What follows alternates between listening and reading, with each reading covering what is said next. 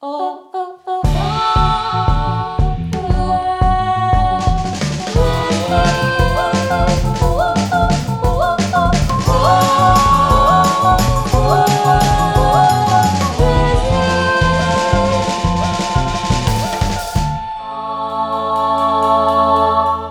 Привет, это подкаст «Как в жизни» от онлайн-кинотеатра ОК. И сегодня мы, меня зовут Егор Беликов. А меня зовут Егор Сенников. Мы кинокритики, поговорим о женщинах. Почему мы видим их сильными и независимыми, отважными, сплоченными, уверенными в себе, молодыми и привлекательными? Мы разберем фильм «Москва слезам не верит». Ну, Между прочим, оскаровский лауреат. Еще мы подумаем о том, почему женщины были показаны такими, почему создателю фильма это могло быть важно, были ли героини фильма феминистками, мы рассмотрим вообще все возможные аспекты того, как женщины в советском кино выглядели. Но, конечно, отправная для нас точка – это картина Владимира Меньшова «Москва слезам не верит». Мое имя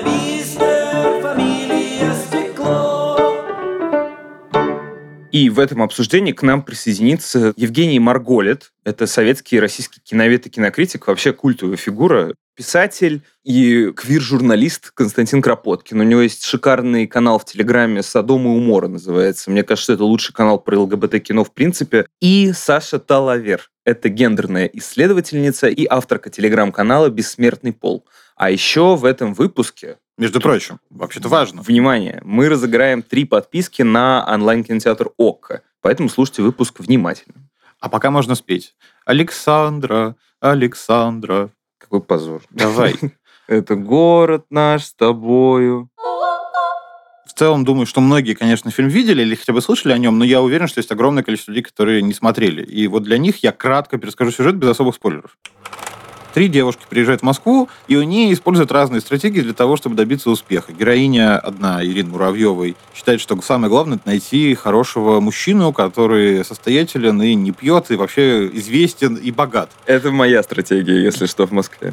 Героиня, которая зовут Антонина, ее играет Раиса Рязанова, она, в общем, скорее так традиционно идет. Она работает маляром на стройке, насколько я помню, и знакомится с москвичом, но таким, знаешь, москвичом пролетарским, который живет на территории, где, типа, через 20 лет построят Ясенева, но пока там огороды. А вот героиня Катерины, по сути, главная героиня, mm-hmm. которая играет Вера Алентова, мне кажется, у нее нет какой-то конкретной стратегии. То есть она, на самом деле, хочет поступить в университет, и у нее это не получается несколько раз, поэтому она работает, собственно, на заводе. В конечном счете, да, она выбирает путь карьерный, и Меньшов уже во второй серии показывает, куда приводят эти стратегии. То есть мы видим, что, в общем-то, все, кроме Антонины, которая счастливо вышел замуж еще в молодости и завела детей и внуков, в общем-то, все остальные не то чтобы очень счастливы. Особенно героиня Веры Алентовой. То есть она сделала отличную карьеру, она руководит предприятием в Москве, у нее отличная квартира, машины и все такое. Но так как нет личного счастья, ей очень грустно в этих обстоятельствах. Для Владимира Меньшова, который сам переехал в Москву, насколько я понимаю, из Астраханской области, это, конечно, была важная в личном смысле история, как он приехал и пытался здесь пробиться. Вообще-то его карьера была очень тяжелой, Ему очень долго не доверяли работу, в том числе фильм «Розыгрыш», э, его дебютный фильм, в котором одну из своих дебютных и точно первую заметную ролей сыграл Дмитрий Харатьян. Это сценарий, вообще-то, был, от которого на Мосфильме годами все отказывались. Никто не хотел его ставить, и Меньшову выдали по принципу в духе, ну, вот, держи, это никому не нужно, и попробуй... Черный список сценаристов, знаешь, да, как, да, как да, в Америке, да. Да, да вот ну, попробуй что-то с этим сделать. А фильм оказался очень популярным. Мне кажется, мы более-менее четко обрисовали вводный сюжет, Самое время спросить у Евгения Марголита, как женских персонажей изображает фильм «Москва слезам не верит» и как женских персонажей в принципе изображает в советском кино. Через все советское кино применительно к э, женской теме, идут два потока навстречу друг другу. Один – это официальный канон, который сделал Советский Союз, если угодно, первой страной победившего феминизма. Женщина – это прежде всего товарищ трудей в бою. Стирание граней между городом и деревней, э, стирание граней между классами э, и так далее, пролетариатом и интеллигенцией, в том числе стирание граней между мужчиной и женщиной. Основные героини, как правило, носят мужской костюм. Причем мужской рабочий костюм. Или же костюм форму летчицы, одежда трактористки. Где-нибудь послевоенный период, позднесталинский, сменяется рабочий костюм на костюм официальный. Навстречу идет другой поток. Картин, где женщина стремится отстоять свою женскую сущность. Ярче всего это проявляется в оттепельную эпоху 50-е, 60-е. Героини 50-х, 60-х годов беременны. Причем в самых значительных фильмах. Возьмем э, хотя бы э, тот же комиссар, Ася Клячина. Осенние свадьбы и кинематограф Яшина – это вообще отдельная тема, потому что он певец женственности. И в классическом смысле это вот женский взгляд на мир. И Макарова в той же высоте любая одежда у Макаровой приобретает функции защитной формы. В равной степени они должны скрыть ее уязвимости в той же высоте. Вот она замечательная постельная сцена, где она признается возлюбленному. «Я злая была, потому что одинокая она детдомовка, а теперь я всегда тебя слушаться буду». Появляется мужчина, на которого она может опереться. И это, конечно, одна из главных целей излюбленной героинь советского кино, по крайней мере, во второй половине прошлого столетия, что и взрывается, скажем, двумя любимыми зрителям картинами рубежа 70-х, 80-х, это служебный роман, и тем более это «Москва слезам не верит», где, достигнув э, высот Э, служебные карьеры, героиня готова отдать все, только чтобы появился ее сказочный принц Гоша. У женщины в советском кино особая специфическая функция, которая проявляется в 20-е годы. Потому что 20-е годы, если мы присмотримся, это вообще кино по преимуществу женское. Потому что сам мир, обновляющийся мир, есть не что иное, как рождающая женская лона. Женщина в 20-е годы есть воплощение полноты, уже не социальной, а воплощение полноты бытийной. Она самостоятельна, она сама может вести за собой мужчин. А вот заметьте, что в 60-е и 70-е годы героиня, как правило, остается одна. То ли у нее отнимает мужчину война, или происходит нечто непонятное. Она уходит сама э, от мужчины, сама не понимая почему. Почему это происходит? А вот здесь имеет это, на мой взгляд, прямое отношение к сложившемуся э, в 30-е, 40-е годы канону. А согласно ему, у женщины роль всегда на голову, на, на порядок выше, чем у мужчины, ибо ее действительный, полноценный, равный ей партнер в этой системе, это, конечно же, вождь, ибо она есть родина-мать, а он вождь-отец. Но поскольку брак с ним, как вы понимаете, невозможен, то героиня довольствуется браком с одним из его детей женщине приходится быть сильной. Всякий раз она оказывается сильнее мужчины, меж тем, как женщина действительно стремится освободиться от своей униформы, реализуя свою женскую сущность, которая официально находится, если не под запретом, то в тень оттесняется, ибо гендерные, как не выражается, признаки в этой социальной системе находятся на э, третьем, четвертом, но никак, не на первом плане. Вот между этими двумя полюсами она мечется. Вот эта э, знаменитая фраза великой Мордюковой простой истории «Хороший ты мужик, но не орел». В отсутствии отца-вождя она неизбежно обречена оставаться матерью-одиночкой. Но как только система рушится, в шокировавших и притянувших последний раз в советском кино зрителей картинах маленькая Вера, интердевочка, сама эта обнаженность уже оказывается униформой.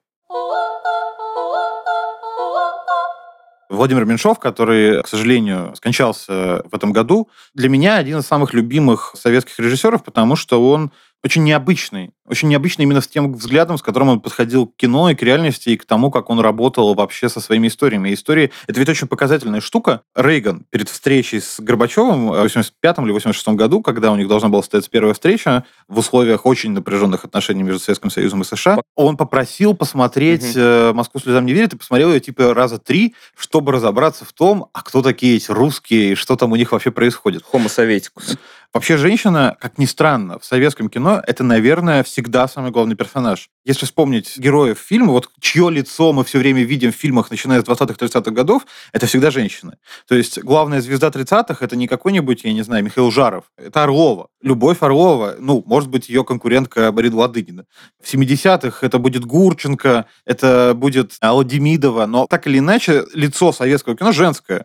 Мне кажется, что у женщины в светском кино часто роль двойственная. То есть, если уже говорить про тот период, в котором происходит э, и снимается фильм «Москва слезам не верит», чаще всего, вообще это прям отдельный жанр становится в советском кино – женское кино. Фильм о сложной женской доле, о том, как она все равно несчастна, несмотря на то, что добилась больших успехов, так или иначе, карьерных или там жизненных. Есть целое бесконечное количество фильмов про различные истории с женщинами. «Жена ушла» Динара Асановой, где весь фильм крутится вокруг того, что жена ушла, а главный герой выходит во двор и кричит «Жена ушла!» И это очень, ну, немного пугающе. Есть фильм «Сладкая женщина» с Натальей Гундаревой, где тоже все строится вокруг того, что вроде Гундарева и хорошая, но как-то жизнь у нее не сложилась, и на встречу выпускников все на нее смотрят косо. И фильм «Странная женщина» Юлии Рейзман. Короче, если вы начнем перечислять количество фильмов про женщин, мы увидим их огромное количество, и чаще всего все-таки женщины в нем предстают слабыми. «Москва слезам не верит» в этом случае пограничная немного история, потому что вообще героини этого фильма очень сильные, но оказывается все равно в обстоятельствах, которые сильнее их. А о том, можно ли считать фильм «Москва слезам не верит» феминистским фильмом, мы сейчас спросим у гендерной исследовательницы Саши Талавер некоторые пустоты в фильме, да, или неоднозначность ситуации позволяют прочитать его как такую феминистскую критику сложившегося, в том числе в Советском Союзе, гендерного порядка. С одной стороны, даже противопоставление этих двух частей. В первой части мы видим такой своеобразный, то, что называется бостонский брак, от главных героинь такую идиллическую жизнь трех подруг. То есть это такой тип э, близости, женской дружбы, очень сильной, действительно лишенной всякой конкуренции, полной, напротив, какой-то поддержки, совместного переживания и прочего. И как бы этой части, да, с вот этой идиллической картиной бостонского брака, которая нарушается по мере того, как все они покидают это счастье некоторого лесбийского континуума, да, как можно сказать, они выходят в мир гетеросексуальных отношений, и там начинаются как бы разного рода проблемы. И вторая часть, она в некотором смысле создает контраст э, по отношению к этой первой части замечательной их совместной, очень не гетеронормативной, да, в некотором смысле жизни. Очевидно, да, в фильме присутствует сцена сексуального насилия, потому что главная героиня беременеет не в результате секса, который происходит по согласию, как бы мы сегодня его описали. Важно, что этот эпизод, он, э, ну, действительно, он, во-первых, погружается во тьму, и он не маркирован как нормальный внутри сюжета. Показывается, что эти отношения вовсе не развиваются ни во что нормальное, да, что это действительно был опыт насилия, который пережила эта главная героиня. Другой проблемой, которая показана в фильме, это недоступность знаний об аборте, да, и вообще как бы проблема контрацепции в СССР. С 1955 года аборты в СССР были доступны, и поэтому тот факт, что героиня его не совершает, говорит о том, что то ли она поздно принимает решение, да, по-моему, у нас нет очевидного ответа, то ли она долго не знает, беременна она или нет, то ли она даже не в курсе, где она может получить этот аборт и прочие вещи многочисленное освещение вопросов мужского алкоголизма, абьюзивных отношений, безработицы и прочего, мне кажется, позволяет очень критическую оптику на тот как бы гендерный порядок, который сложился. Мне кажется, что есть и потенциал комического прочтения вообще образа Гоши, когда он говорит о том, что женщина не должна зарабатывать больше мужчины и прочие патриархальные вещи, он выглядит как дурачок, потому что он человек, который не знает того, что знают все остальные в этой сцене. Это ну, частый прием комедий. Вопрос, можно ли называть самих героинь феминистками, мне кажется очень сложным, да, потому что феминизм в СССР имел сильную негативную окраску, да, при этом важно знать, что как термин он использовался, особенно начиная с 70-х годов, в официальных женских журналах писали о феминистках и писали именно в негативном ключе, потому что Советский Союз, официальные советские женские организации, официальная позиция Советского Союза была в том, что феминизм борется лишь за права женщин как бы в символическом пространстве, обозначает мужчин как и ключевых врагов, а настоящее же эмансипаторное, да, или как называлось это в СССР, демократическое женское движение борется и против классового неравенства, и против империализма и колониализма, и за политическую свободу и прочее. Да? То есть если брать такое типичное разделение, то советская версия феминизма, в кавычках, да, это то, что сегодня бы называлось социалистическим феминизмом, а именно словом феминизм был маркирован западная версия либерального феминизма, и она, конечно, имела очень негативную оценку в официальных советских медиа, но, опять же, да, скорее до перестройки. Мне кажется, что важно тоже не впадать в такую упрощающую позицию, что женской борьбы за свои права в СССР не было, что все права были спущены сверху и прочее. Нет, это вовсе не так. Была женская борьба за свои права. Декриминализацию аборта в 1955 году придумал не Хрущев. Изменение трудового законодательства, которое увеличило отпуск по уходу за ребенком, придумал не Брежнев. Это все была борьба женщин внутри разных институтов советской власти. В этом фильме нам этой борьбы не показано. И мне кажется, поэтому спекуляции о том, феминистки они или нет, это, в общем, такие какие-то внешние, скорее, вещи. Да? Ни одна из них не посвящает себя достаточно борьбе за права женщин в Советском Союзе, например чрезвычайная эмансипация советской женщины, тот факт, что она становится как бы всем, сильно пошатнул место советских мужчин, да, их статус. И вследствие этого мужчина спивается, мужчина страдает с поиском работы и прочее, потому что сам по себе советский проект такой радикальной э, трансформации гендерных отношений привел к тому, что традиционные иерархии патриархатные, они себя изжили. В результате этого кризиса, который, в общем, можно сказать, показан в фильме, возникает большая рефлексия о том, а каким должен быть этот идеальный муж. Фильм «Москва слезам не верит» во многом показывает ее вот кризисный момент. Костя Кропоткин, автор канала Садом и Мора и книжки Садом и Мора, он как раз специалист по ЛГБТ-кино, и нам нужно его спросить о фильме «Москва Садом не верит». Егор, вот какой у тебя вопрос? Кажется важным начать с того, чтобы спросить, а, собственно, каких героинь мы видим в этой картине, как их можно описать, если, ну, не сюжетно, а вот именно типажно? Они на кого-то похожи, их можно как-то свести к функции в этом сюжете? На мой взгляд, три героини воплощают три типажа представленных в американском мейнстриме на конец 70-х, начало 80-х годов. Во-первых, это образ патриархальный, женщина, которая счастливо вышла замуж, счастливо прожила свою жизнь. Это образ женщины, скажем так, до индустриальных времен, образ мифологический. Затем есть э, женщина-хищница. Можно провести параллели с э, Мирилин Монро. Женщина-хищница, женщина, которая использует мужчину как социальный лифт. Это наша вторая героиня, Люда. И, наконец, э, женщина-эмансипе, говоря словами Чехова, у которой все дураки, она одна умная. Это главная героиня Катя. И э, если вспоминать фильмы конца 70-х, начала 80-х годов, которые были шлягерами в Соединенных Штатах, то э, наиболее близкая параллель – это фильм э, «С 9 до 5», где как раз э, три отчасти похожих типажа представлены. Там, например, есть героиня Долли Партон, довольно кемповая, остроумная блондинка, и есть на тот момент современная эмансипированная женщина, ее сыграла Джейн Фонда.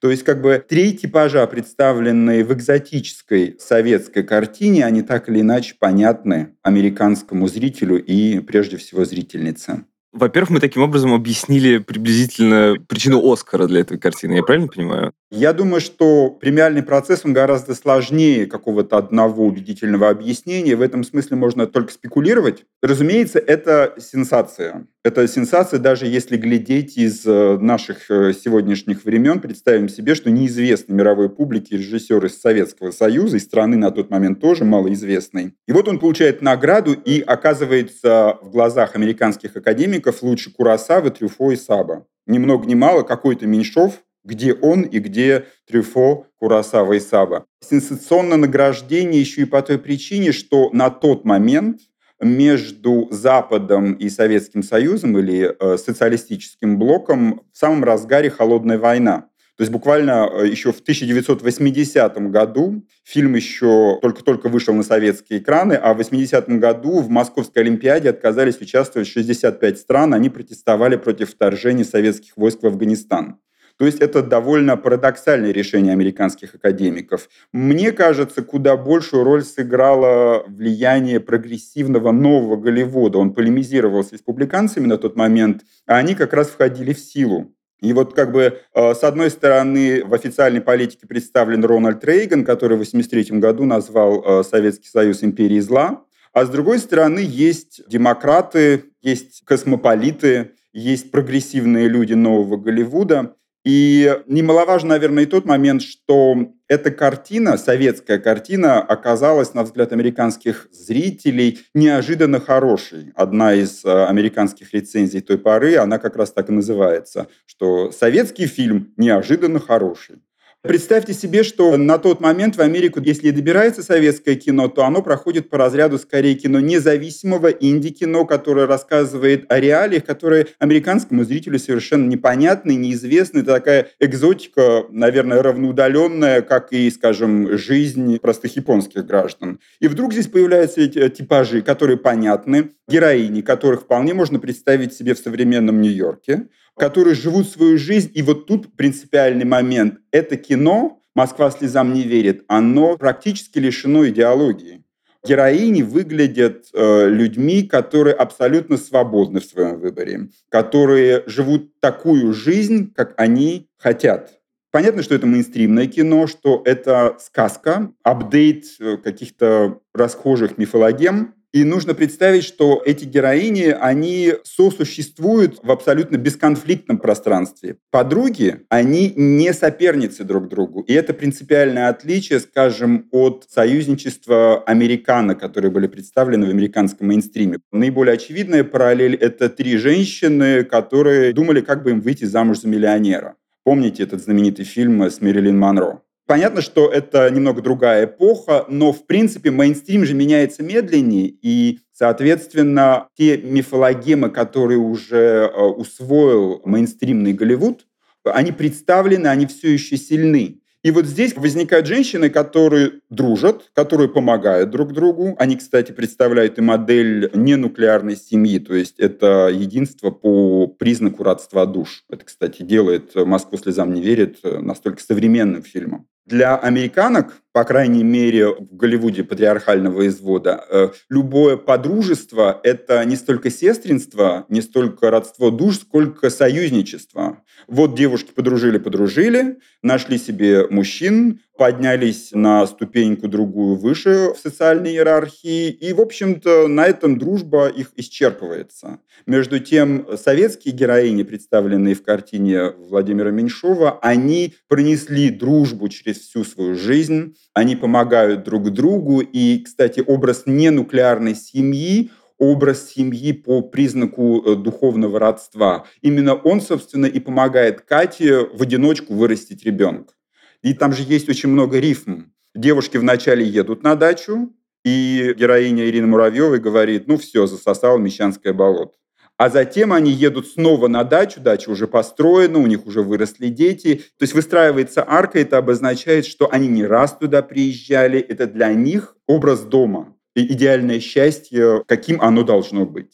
Можно ли сказать, что в дальнейшем в советском кино и уже в российском, постсоветском, появились какие-то новые картины, осваивающие ту же тему и как бы наследующие тому взгляду, который Меньшов в этой картине предложил? Вы знаете, наверное, я очень плохо знаком с постсоветским кинематографом, потому что мне гораздо проще найти источники этих героинь в советском кино, нежели найти продолжательниц. Очевидно, что э, в 90-е годы как раз на авансцену вышел типаж, который сыграла Ирина Муравьева, женщина-хищница, и именно этот типаж сильный мужчина и при нем хищная, готовая на все женщина, именно этот типаж, он активно разрабатывался в постсоветском кинематографе. Как раз вот мотив единства душ, сестринства, душевной близости женщин, он проявляется более или менее очевидно только в последние годы, вы можете меня оспорить, но мне кажется, э, вот Чики сериал работает вот в этом направлении. Я могу вспомнить э, мотивы схожие в «Стране глухих» Тодоровского, культовом квир-кино, кстати.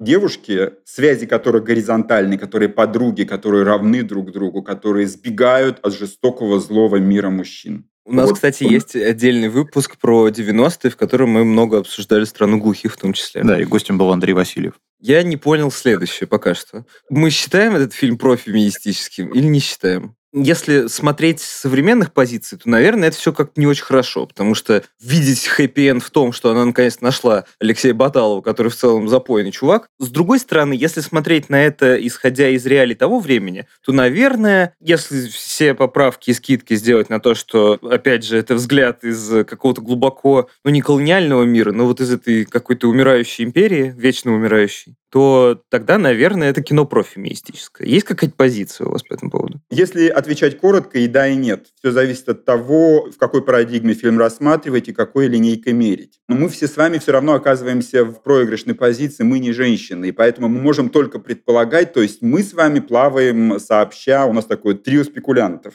То есть по нынешним меркам однозначно героинь фильма нельзя считать феминистками. То есть дело в том, что концепция счастья у всех этих трех героинь, она непременно связана с наличием мужчины. Причем предполагается не партнерство, говоря нынешним языком, э, нечто вроде созависимости. То есть женщина может быть умна, образована, социально востребована, сексуально успешна, но при этом она э, всегда нуждается в мужчине, и при этом она должна быть готова к тому, чтобы играть вторую роль. То есть это мужская оптика. Для Владимира Меньшова и сценариста Валентина Черных образом идеального союза все-таки считается семья Тоси, которую сыграла Раиса Рязанова. И именно она рано вышла замуж, родила детей, всю жизнь проработала с мужем на стройке. Этот образ патриархальный, бесконфликтный, и, что очень важно, он не предполагает никакого спора, никакой дискуссии. То есть такое мифологическое пространство Филимона и Бавкиды, которые сошлись как две идеальные половинки и зажили долго и счастливо, и, надеюсь, умерли в один день. Если сравнивать этого персонажа с персонажем Катерины, то кажется, что автором подразумевается сравнение хорошего с лучшим. То есть, окей, наверное, рано выйти замуж, нарожать детей и кем-то там работать – это норм, но есть лучший исход от страдать свое, от мучиться, стать э, значительной персоной в социальном смысле, возвыситься над э, товарками и при этом все же найти свое счастье как раз кто лучше и кто в более выигрышном положении в этой коллизии, показывает та самая концепция счастья. Они про счастье неоднократно говорят, и если в первой серии они говорят, боже, какая ты счастливая, говорят они Тоси, Люда и Катерина, а затем во второй части фильма эта реплика звучит вновь, но в отношении Кати, которая делается счастливой, получив своего идеального Гошу. Эти достижения социальные, Катя выучилась, э, Катя стала директором фабрики, она стала успешным политиком, она депутат, по-моему, Моссовета. Вот, то есть все это не играет никакой роли, это не имеет никакой ценности, как только на горизонте появляется идеальный мужчина. То есть она обретает своего мистера Райта, и ради этого готова отказаться от роли self-made woman, подчиниться условиям своего избранника. И, собственно, неравенство мужчины и женщины неоднократно манифестируется в этом фильме, ведь э, герой Баталова все время говорит, каким должен быть мужчина, кто главный в семье и какова роль женщины. И фактически э, героиня Алентова вынуждена скрывать свой более высокий социальный статус. А в любом случае это феминизм вынужденный. Это позиция человека, который не от хорошей жизни стал живым воплощением этой рифмы «я и лошадь, я и бык, я и баба, и мужик». То есть Катю можно назвать феминисткой, но с большими-большими оговорками. Это вынужденная свобода, это вынужденное достижение, и на самом деле она была бы куда более счастлива, если бы она сразу нашла своего идеального мужчину и провела с ним счастливую жизнь. Это одна точка зрения. Потом, наверное, стоит упомянуть и о том, можно ли считать феминистками этих героинь по меркам Советского Союза на рубеже 70-х годов. Ну, это 70-х, 80-х. Фильм снимался в 79-м. Вот, на мой взгляд, этот фильм и по меркам советским нельзя назвать феминистским высказыванием. Потому что все-таки эта картина, она мейнстримная, и это драмеди, как полагается в мейнстримном кино, не столько задает вопросы, сколько отвечает на эти вопросы. То есть э, «Москва слезам не верит», она фактически э, фиксирует уже сложившийся в Советском Союзе статус-кво. И нужно понимать, что героиня Катерины, Кати, она является продолжением довольно длинного ряда женщин-начальниц, которые стали начальницами э, не от хорошей жизни. То есть эта картина, с одной стороны, рифмуется с фильмом «Старые стены» 1973 года, где директора фабрики играла Людмила Гурченко, Потом можно вспомнить, например, председателя колхоза в исполнении Нонны Мордюковой в фильме «Простая история». А это картина 60-го года. И наиболее удаленный во времени пример, но тоже генетически близкий, это героини Веры Морецкой в идеологической советской сказке «Правительство». Но здесь принципиальная разница между, скажем, э, героинями Морецкой и Мордюковой, которые не только стали эмансипированы, они не только добились свободы, но они и ценят эту свободу. Это как раз призыв к партнерству, к равенству мужчины и женщины в поле частном. Между тем у Меньшова как раз настойчиво утверждается мысль о том, что мужчина играет главную роль, а женщина должна, обязана, и она должна быть счастлива своей роли, она должна ему подчиняться. И в этом принципиальная разница. В фильме «Москва слезам не верит» связи всегда э, между мужчиной и женщиной, они всегда вертикальные. И горизонтальные только связи между женщинами. Поэтому я и говорю о важности сестринства и партнерства в этой картине.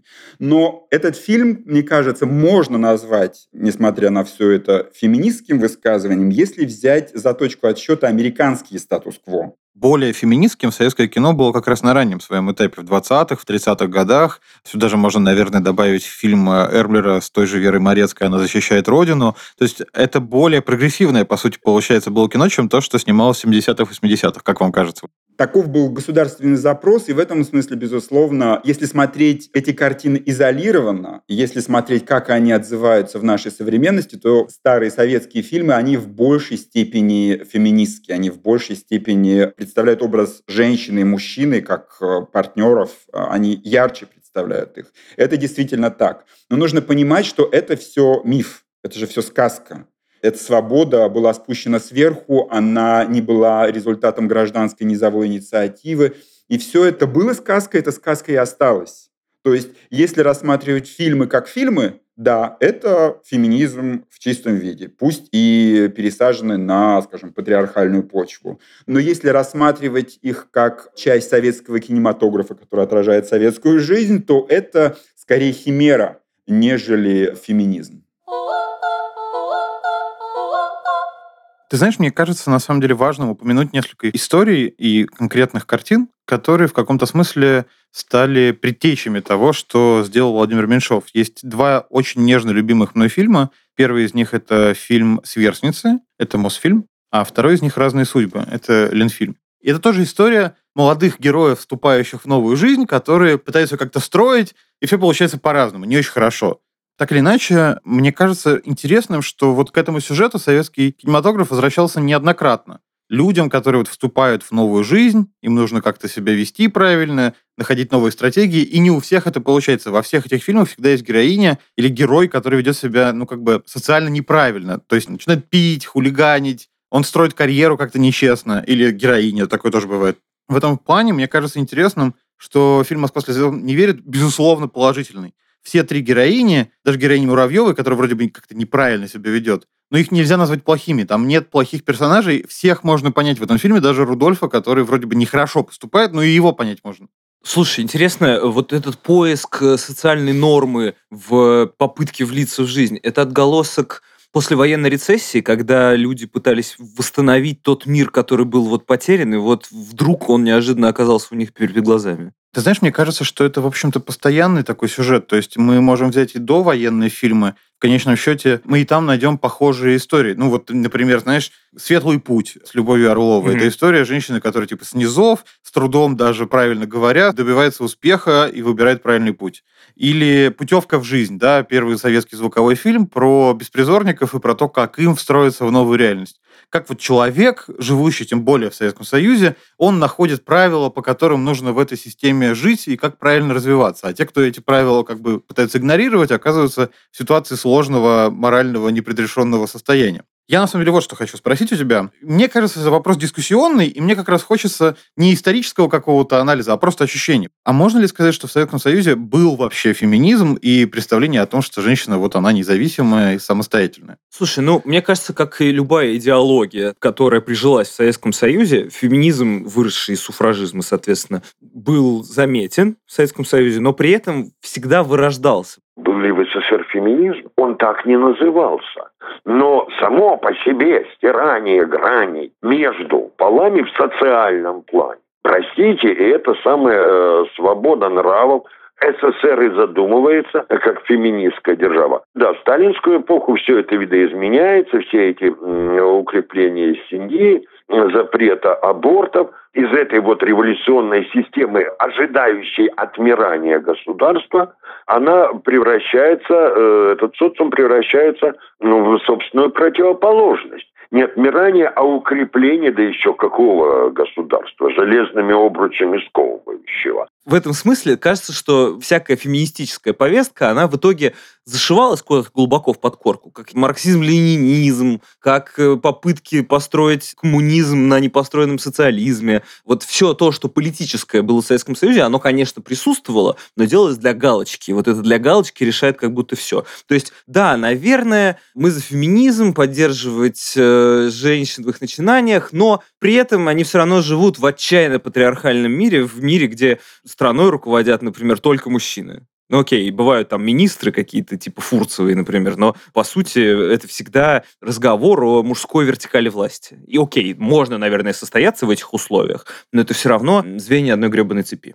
Да, ты знаешь, тут я с тобой соглашусь, и мне еще отдельно кажется интересным, что при этом нельзя отрицать, что в Советском Союзе объективно было сделано много вещей для того, чтобы уравнять женщин в правах с мужчинами. Показательных историй это принятый еще при Ленине декрет, который уравнивал незаконнорожденных детей в правах с законорожденными. До революции это ведь всегда была проблема. Незаконорожденные дети, у них были проблемы и с наследованием, и вообще со многими вещами. Даже фамилию они не могли носить ту, которую э, носил их отец. Нужно было другую форму этой фамилии придумывать. Это, получается, бастарды, прямо как в «Игре престолов». Безусловно. И это, конечно же, сильно усложняло женщине ситуацию, ну, допустим, женщине, которая воспитывает ребенка одна, и ребенок незаконнорожденный. Это прям ставило ее в очень маргинальную ситуацию. Вообще примеров вот таких, на первый взгляд, вроде бы не самых очевидных вещей, но которые действительно выравнивали положение женщины, их довольно много, это с одной стороны. И надо сказать, что советский кинематограф, он в принципе, особенно начиная с 20-х годов, он пытается рисовать такую картину, в которой женщина и трактор водит, и самолетом управляет. Там, конечно, всегда есть легкие какие-то сюжеты, где, не знаю, женщина поет, и, не знаю, в фильме «Воздушный извозчик». Там фильм времен войны, и главная героиня своей песней прокладывает своему возлюбленному пилоту э, дорогу домой. Ну, как бы это такая такая, вы знаешь, э, веселая история, легкая, но, конечно, женщина здесь занимает подчиненное положение. Но при этом мы действительно можем найти много фильмов, где женщина абсолютно не поддается вот в таком ключе патриархальном, скажем так, не то чтобы не поддается в ключе патриархальном, но поддается как очень самостоятельная, очень независимая личность. Но при этом, мне кажется, практика советской жизни, в общем, конечно, ближе к тому, что рисовал в фильме Меньшов. Мне кажется, что на практике женщины чаще всего оказывались именно вот в этой ситуации, и там же даже есть вот этот сюжет. Помнишь, э, во второй серии э, героиня Катерины приходит в клуб для знакомств, такой офлайн это кринжатека века вообще. это, Я посмотрел, когда это, я такой, слава тебе, Господи, изобрели Тиндер, я хоть кого-то могу встретить вообще в нашей жизни, потому что если бы я жил тогда, я бы умер бы былем совершенно точно. Сто процентов никаких шансов. Да, такой офлайн Тиндер для знакомств между мужчинами и женщинами разного возраста. Понятно, что, ну, это такое ироничное, но вполне реальное вообще-то учреждение. Такие бывали. И вот это один из примеров того неравенства, которое было. А второй, кстати, знаешь, мне кажется интересным, как уже, например, нам рассказал Константин Кропоткин, есть немало примеров вообще-то фильмов, где нам буквально показывают какие-то идеалы женского поведения, но в конечном счете они тоже все пропитаны вот этим патриархальной ситуацией, в которой находится героиня. Скажем так, это сложная проблема. Безусловно, у женщин было довольно много прав в Советском Союзе, но мне вот в этом смысле нравится история по-моему, это произошло в 60-х годах э, на каком-то из предприятий в Иваново. Ткачихи решили перевыполнять план просто для того, чтобы зарабатывать больше денег. Ну, как бы, это интересная вообще идея, зарабатывать деньги. Невероятно, да. Для Советского Союза как будто нетипично. Да, и они стали перевыполнять план, пару или тройку месяцев, ну, квартал, условно, они получали зарплату повыше, а потом им план скорректировали, и он стал выше. То есть, типа, они его перевыполняли, его подняли выше, и они снова стали получать столько же, сколько они получали. Они пишут письмо в ЦК, типа, друзья, а в чем дело вообще? Как так? Им говорят, ну, вы же не для денег это делаете вообще-то. Что? Это не для денег, это для Советского Союза. Вы из-за денег, что ли, работаете ткачихами? И это, конечно, очень показывает, на самом деле, в какой неестественной ситуации находились, на самом деле, оба пола. Потому что с мужчинами то самое могло произойти.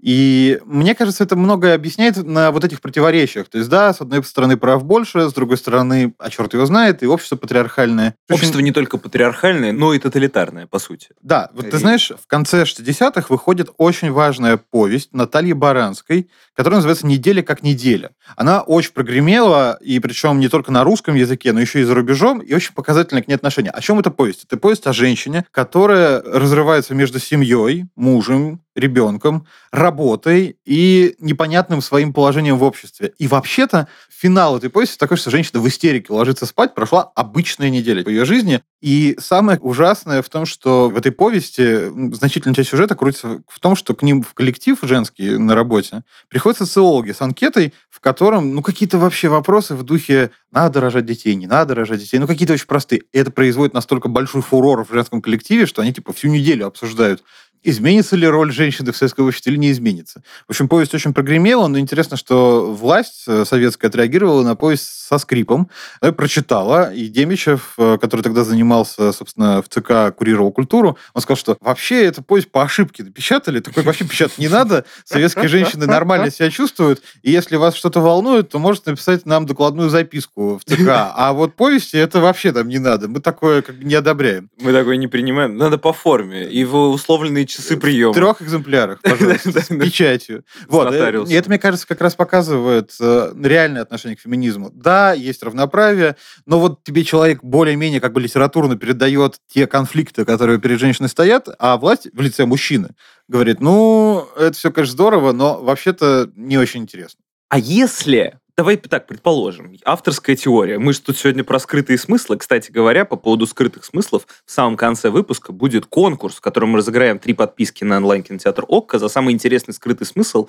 У меня смысл скорее такой, конспирологический. Значит, а что если Владимир Меньшов сам горько-иронически относится к своим героиням? Что если он показывает, что для них это хэппи-энд, ну вот для героини Катерины это хэппи-энд встретить своего Баталова, что если таким образом Меньшов на самом деле высказывается профеминистически, показывая, что это хэппи-энд и что такая как бы беспросветность, что вот это максимально возможный хэппи-энд. Алексей Баталов, который в запое. Это максимально, что ты можешь достичь. Еще есть две альтернативы. Развод и девичья фамилия, и работа в химчистке, или рано роди много детей и стерпится, слюбится в шалаше с милым рай.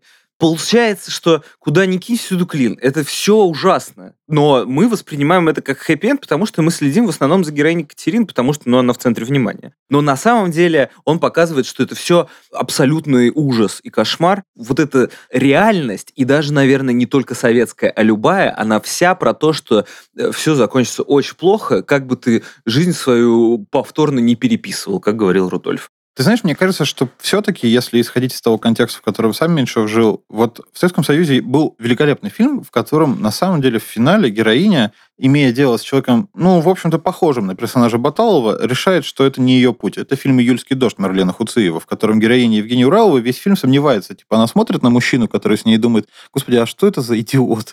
И у нее сначала есть чувства и все такое, но мы вообще-то весь фильм видим эволюцию, что она понимает, что этот мужчина не то, чтобы даже ее недостоин, а он просто как бы какой-то бессмысленный. И она в конце говорит, ты знаешь, вот как-то, наверное, нет. И в этом смысле это гораздо более профеминистическая история. При том, что весь фильм кажется, что что главный герой-то это мужчина, собственно. В конце выясняется, что мужчину отвергают, и женщина куда-то идет там своим путем. Вот в этом смысле мне как раз кажется, что все-таки Меньшов в данном случае имел хэппи-энд в таком классическом ключе. Мне не нравится герой Баталова, но я думаю, что в том образе, который создан в фильме, вообще-то есть некоторое количество положительных черт с точки зрения среднего советского обывателя. Окей, он пьет, но он мужчина рукастый, он, в общем-то, занят какой-то интеллектуальной работой, у него есть юмор, он не боится за себя постоять и дать кому-то в лицо. Мы знаем, там есть эта сцена, где он, в общем-то, типа показывает себя, то, что сейчас назвали токсично-маскулинным, но типа стереотипично мужским персонажем. Он в запой уходит. Почему? Потому что выясняется, что героиня Екатерина занимает более высокое социальное положение, зарабатывает больше денег, чем он. Да, и, и он для него это конфликт. Да, для него это конфликт, потому что, типа, так не должно быть. Но я думаю, что с точки зрения стандартно советского взгляда, обывательского, в его образе есть немало положительных черт. И поэтому, мне кажется, что Меньшов в данном случае скорее все-таки имел такой хэппи в традиционном смысле. Вообще история «Москвы слезам не верит» — это как раз э, разговор о времени. Вот не случайно же там вот есть эта загадка с будильником. Это же ну, совершенно парадоксальное решение пропустить огромный кусок жизни, никак не описывая его, просто подытожить его таким фабульным путем. То есть мы просто узнаем, где оказались героини в новой эпохе, и вот они, вот их положение. Даже если эта встреча на самом деле не такая уж офигенная, но это все равно стоит того. Ты знаешь, на самом деле наоборот. То, что он пропускает, это типовые судьбы. То есть он рисует типажи, и мы понимаем, на самом деле, учитывая, что мы знакомы с героями вначале, что вот Антонина, ну, она хорошая жена, у них с мужем появляется ребенок, потом им квартиру дают от завода, и, в общем, они продолжают там вместе работать и растут. Нам понятно, что происходит с Катериной. Ну, типа, она растет по партийной линии, наверняка себя правильно ведет. Она отучилась, это вот мы тоже знаем. То есть она такой, знаешь, образцово-типажный герой. И вот то же самое происходит с героиней Муравьевой. Тогда же, в начале 80-х, выходит фильм «Карнавал». Героиня Муравьева в этом фильме тоже хочет покорить Москву, Москву, только она хочет стать артисткой в данном случае. И на практике вот там фальшивый хэппи-энд в этом фильме есть, потому что на самом деле я думаю, что у нее ничего не получилось. И она вернулась в свой родной город, и, в общем, мать больная, и, в общем, надо как-то работать, и, скорее всего, так и все и закончится. Да я эту мысль несколько раз говорил уже, но хочется прямо ее выразить. Есть серьезное расхождение, и это нормально, между тем идеалом, который советское кино постулировало, и реальностью, в которой жила советская женщина. То есть, э, начиная там, с 20-х годов, принято изображать женщину как такую революционерку, не знаю, преобразовательницу в пространстве. Вот есть показательный фильм «Старое и новое» Сергея Эйзенштейна конца 20-х годов, в котором главную роль играет Марфа Лапкина. Кто такая Марфа Лапкина? Это даже не актриса, это он просто в селе, я не помню, как она называлась, подмосковном, нашел женщину, женщину, Марфу Лапкину, и она играла, по сути, себя как трактористку, которая в колхозе растет над собой. Интересно, О, что... ничего себе, я думал, это придумал Кончаловский, Вася Клячный. Нет, нет, нет, раньше нет. Было. И ты знаешь, важно, что Эйзенштейн не побоялся взять лицо, которое вообще-то было типично и поражено болезнью типичной для своего класса. У Марфы Лапкиной был сифилис, у нее был провалившийся нос, что типично для людей, больных сифилисом в серьезной стадии. И вообще-то в русских деревнях среди крестьян эта болезнь была довольно сильно распространена. Только, как ты понимаешь, обычно таких людей в кино не показывали. Хотя вообще-то они и были, ну, в значительной степени лицом народа. Поэтому мне кажется, что долгое время была попытка изображать реальность такой, какой она есть, а потом она стала приукрашаться, потому что все-таки, ты знаешь, это вот я тоже помню, читал в чьих-то мемуарах как раз 20-30-х годов, какой-то рабочий пришел к советскому критику Сергею Третьякову на каком-то собрании говорил, да сколько можно показывать эти лица обычных людей, типа, я их вижу каждый день, можно мне показать что-то красивое? И Сергей Третьяков как-то долго пытался рабочим объяснить, что нет, надо смотреть вот на настоящие лица, зачем вам эти красивые актрисы. На практике все, конечно, пришло к тому, что стали показывать красивых актрис. То есть вот героини Любови Орловой, или Ладыниной, или, я не знаю, Целиковской, Муравьевой, Алдемидовой, Маргариты Тереховой. Да. Очевидно, что это все женщины, в общем-то, ну, как бы не из толпы. Это женщины с какой-то особой... One of a kind, да, да, да с какой-то особой судьбой. И поэтому, конечно, вот этот конфликт между тем, что хотелось бы показывать женщин, как они есть, но приходится при этом все-таки изображать что-то такое идеалистично красивое, вот, мне кажется, это движущий конфликт во многих э, советских изображениях женщин в кино. Может быть, это опять про проявление патриархальности. То есть, Возможно. Э, то есть Тем просто более, что... мужчин требовали красивых женщин в кино, и поэтому их показывали только красивых. Тем более, что показательно, что вот как раз-то фильм «Карнавал», в котором э, играет э, Ирина Муравьева, человека, покоряющего Москву, и его-то снимала Татьяна Лезнова, женщина. И она к этой истории подошла несколько иначе, чем, наверное, ее бы решил Владимир Меньшов.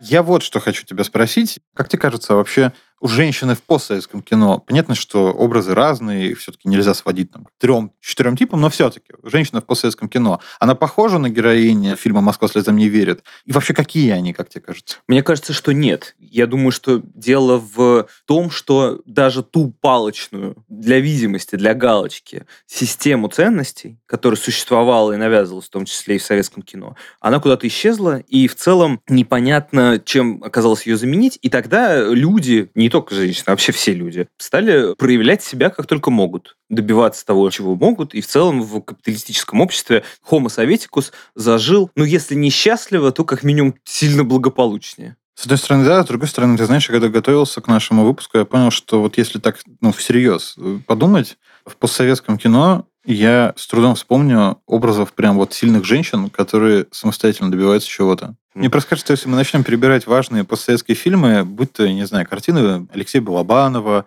а, будь то фильмы Никиты Михалкова, все женщины, которые мы в них увидим, это женщины зависимые, женщины, которых бьют, женщины, которые полностью зависят от мужчин, женщины, которые оказываются в ситуации неидеального морального выбора и делают выбор неправильный. Ну да, это вообще, кстати, особенность кинотавра. Так часто там говорят, вот бывают такие годы, как этот, например, когда все говорят только о том, что в каждом фильме либо изнасилование, либо насилие над женщиной, что-то такое непрерывно происходящий поток, как это там называют чердухи, но вообще суровой правды жизни. У Марии Кувшиновой, кинокритика, был про этот текст, про то, что в постсоветском кино женщина выглядит, в общем, всегда слабо. Наверное, да, ты правильно упоминал Чик Эдуарда Аганесяна. Действительно, он дает другие женские, кстати, мужские типажи тоже что герой Сергея Гелева, который находится в каком-то таком пограничном состоянии, что священник, роль которого играет Михаил Тройник, в общем-то, это все нетипичные мужские персонажи. И показательно, что, опять же, в данном случае мы имеем дело не с прокатным кинематографом, мы имеем дело с сериалом, который все-таки работает с другими нарративами. Действительно, правильное уточнение, что где-то вот в нулевые мы увидели много фильмов, где наступил кризис гендера. У мужчин пьянка, у женщин, ну, просто ужас какой-то. См груз 200, как говорится. Да. Мы спросим у Евгения Маргольд, страдают ли от вот этого патриархата все или только женщины? Страдают не от патриархата, а от патернализма. А поскольку личностная инициатива, возможности для ее реализации, для становления человеческой личности, их в сегодняшнем обществе все меньше и меньше. Мы э, вновь скатываемся на уровень, скажем, 70-х годов, то есть на чисто советскую модель, но в отличие от 70-х до обидного упрощенную, примитивизированную. Когда человек не может себя реализовать, он имитирует свое старшинство, колотя свою супругу. Вполне возможно, что нынешняя супруга может дать ответ. Теперь о важном. Во-первых, мы разыгрываем три подписки на онлайн-кинотеатр ОККО за следующее. Вы должны написать комментарий. Я не буду искать, я буду читать на Ютубе. Я кину везде Ютуб и буду говорить, что все писали на Ютуб. Что нужно сделать? Подписаться на ОККО, это все понятно. Сказать в комментарий и придумать какой-нибудь скрытый смысл фильма «Москва слезам не верит». Или не придумать, а вдруг вы всегда его смотрели в каком-то таком вот ключе, и вы его понимали, и, честно говоря, это совершенно не совпадает с тем, что мы сейчас обсуждали с Егором. Да, наверняка так и будет. Короче, вы пишете комментарий про самый интересный скрытый смысл в фильме, и э, лучшим мы их выберем с Егором мы дадим подписки на онлайн-кинотеатр Рока аж на целый месяц. Там, кстати, дофига всего можно посмотреть за этот месяц. Кроме того, для нас очень важная история, что партнером этого выпуска выступил независимый благотворительный центр «Сестры». Если вы о них не знаете, не знаете об этом центре, то я расскажу. Они оказывают психологическую поддержку всем людям, которые страдают от любых форм сексуализированного насилия или страдали ранее, независимо от пола, возраста, сексуальной ориентации, гендера, национальности и так далее. Вся подробная информация о них будет в описании к этому подкасту. Если что, они оказывают помощь анонимно и конфиденциально. Телефон доверия – это 8499 901 0201. А почта будет указана в описании к этому подкасту, поэтому если вы оказывались, не дай бог, в такой ситуации, или кто-то из ваших знакомых и близких, обязательно сообщите им о том, что есть такая возможность поделиться своей ситуацией и как-то улучшить ее, спастись от этого.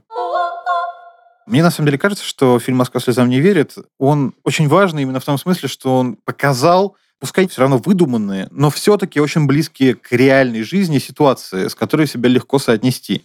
Та ситуация, в которой мы при этом оказываемся в постсоветском кино, она, безусловно, является реальностью большого количества женщин в России, но вот то, в каком ключе показывают женщин сегодня, совершенно не исчерпывающе. И главное, мне кажется, и вот эта проблема, сейчас никакой идеал не декларируется кинематографом, неважно, о каком фильме идет речь или сериале, практически никогда мы не видим вот прям декларируемого идеала, на который ты смотришь и можешь ну, его пожелать, оказаться в такой ситуации. И это к лучшему, потому что, наконец-то, я могу не считать себя неудачником все время подряд, что смотрю фильмы, а оказывается, люди не идеальны. Слава тебе, Господи. Мне кажется, знаешь, пришло место для нашего традиционного комментария, в котором мы рекомендуем те или иные фильмы. Предлагаю это супер коротко, потому что сегодня мы много чего говорили. Выбери жизнь,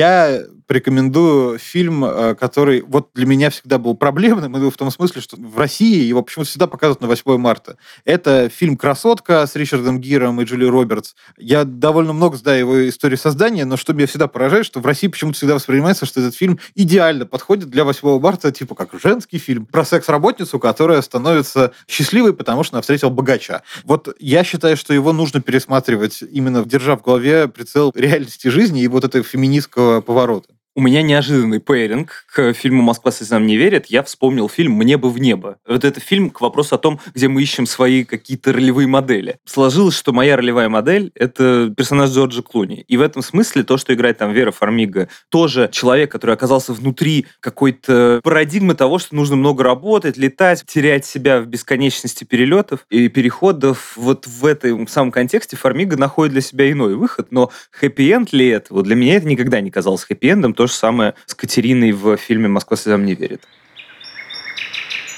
Good night and good luck. Это был подкаст «Как в жизни» от онлайн-кинотеатра ОККО. Меня зовут Егор Беликов. Меня зовут Егор Синников. Пока-пока и пишите нам комментарии на Ютубе, а то вы можете выиграть вполне реальную подписку.